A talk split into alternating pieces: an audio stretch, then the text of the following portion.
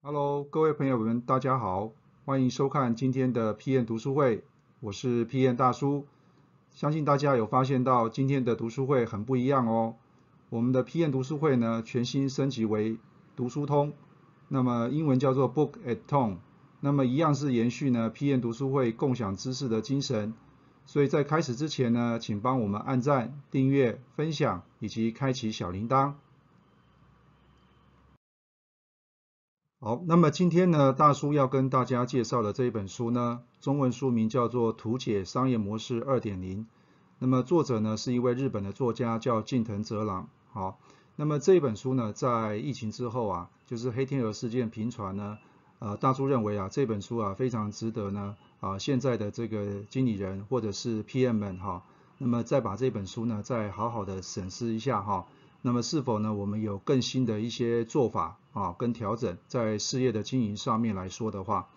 那么这本书啊，其实有两个很重要的特点啊。那大家都知道，就是说日本人呢，基本上非常习惯用画图的方式呢来解释呢他们所要表达的意涵哈。所以呢，在这本书的第一个特点呢，就是说作者呢，呃，要用图解的方式呢，把商业模式呢又重新做了一个诠释哈。所以他把它取名叫做商业模式二点零。那么第二个特点呢，就是说，那么作者呢就利用这个商业模式二点零的架构呢，来去验证啊，所以他举了一百个案例呢，来验证他的这个商业模式的二点零的架构哈，所以我觉得是一本非常好的工具书。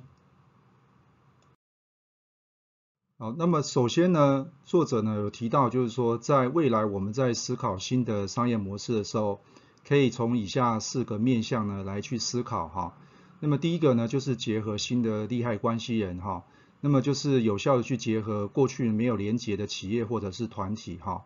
那么第二个呢，就是提供新的核心价值。那么以这一次的这个口罩的疫情来看的话，那么口罩这个这个产业呢，过去呢是大家所忽略的，那么未来呢更接近于这个生活面的一些呃传统产业呢，也许呢重新定义它的核心价值之后呢，可能它会有一些新的发展哈。那么第三个就是建立新的金流哈，那么这个也是过去呢大叔常常提到，就是说我们要收钱付钱哈，那么有一些金流会碰到一些停滞的一个状况，那么如何让我们的这个金流体系呢能够更健全、更发展？比如说像是最近非常流行的 blockchain，就是区块链的部分，那么如何结合 internet 互联网金融的部分，啊，让这个金流体系呢能够更完整、更健全哈？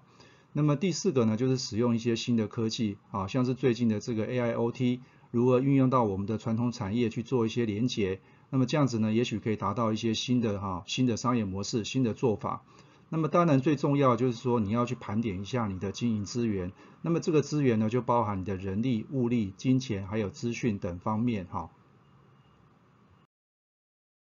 好，那么作者呢认为理想的商业模式二点零呢，其实就是这三个字哈。就是 S B C，那么 S 呢所代表的是 social 哈，那么它的解释就是对八方都好，所谓的八方都好呢，就是说对于相关的利害关系人，那么这个利害关系人当然包含内部的利害关系人或是外部的利害关系人哈，那么我们都知道就是说一个好的商业模式呢，其实就是要解决商业上的需求，或者说是一些社会的问题哈，所以呢特别就是说你要去想想看。啊，这样的商业模式呢，对于相关的利害关系人啊，是是不是都是有利益的哈？那么第二个呢，B 所代表是 business，就是说，哎，你的获利机制到底是如何？也就是说，你的经济呢是否具有合理性哈？所以有的时候我们可能如果太呃本梦比哈，就是说把理想设得太高，但实际上如果赚不到钱的话，其实这样的商业模式呢是不及格的哈。那么第三个 C 所代表是 creative 哈，那么作者提到一个非常好的一个思考点，就是反论的架构。呃，反论的架构你可以把它想成就是说，哎，如果人家要往东，我们就往西；人家往南，我们就往北。也就是说。如果这个事情呢，正常的做法是这样，那反过来会是如何呢？哈，从这样的角度呢，去激发出一些新的想法哈，也就所以说他就把它取名叫做反论架构哈。那么如果是结合这三者的话呢，那么作者认为就是理想的商业模式哈。